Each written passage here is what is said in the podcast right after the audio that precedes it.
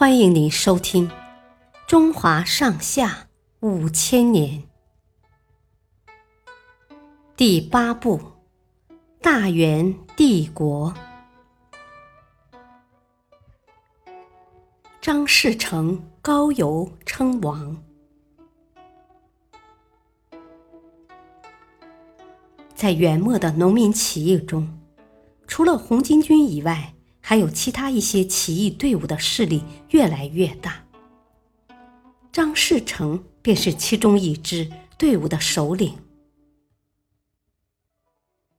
张士诚是江苏泰州人，家里有三个弟弟，兄弟四人都靠运盐为生，因生活所迫，有时也贩卖私盐，所以时常受到官府。和大盐商的搜刮，有个把守关卡的小头目叫邱毅，时不时找茬搜刮张家兄弟的钱财。兄弟四人敢怒不敢言，只等有机会了再和他算个总账。刘福通发动红巾起义的消息传到泰州后。张士诚兄弟与志同道合的一干好友杀了邱毅，拉起招兵买马的大旗，召集起一群饱受欺压的盐丁，发动起义。公元一三五三年三月，张士诚的起义军攻下泰州，加入起义队伍的人越来越多。第二年正月，张士诚攻下高邮。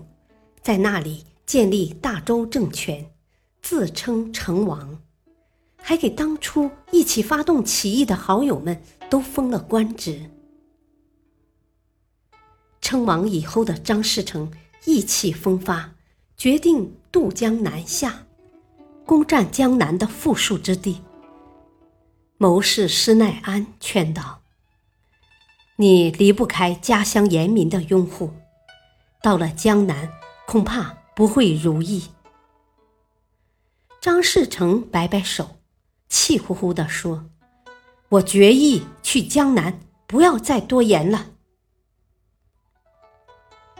张士诚派弟弟张士德为先锋，先渡江占领了常熟，随后又攻下平江城（今江苏苏州）。江南百姓纷纷列队欢迎起义军，起义军势如破竹，很快便占据了江南地区。感谢您的收听，下期继续播讲第八部《大元帝国》，敬请收听，再会。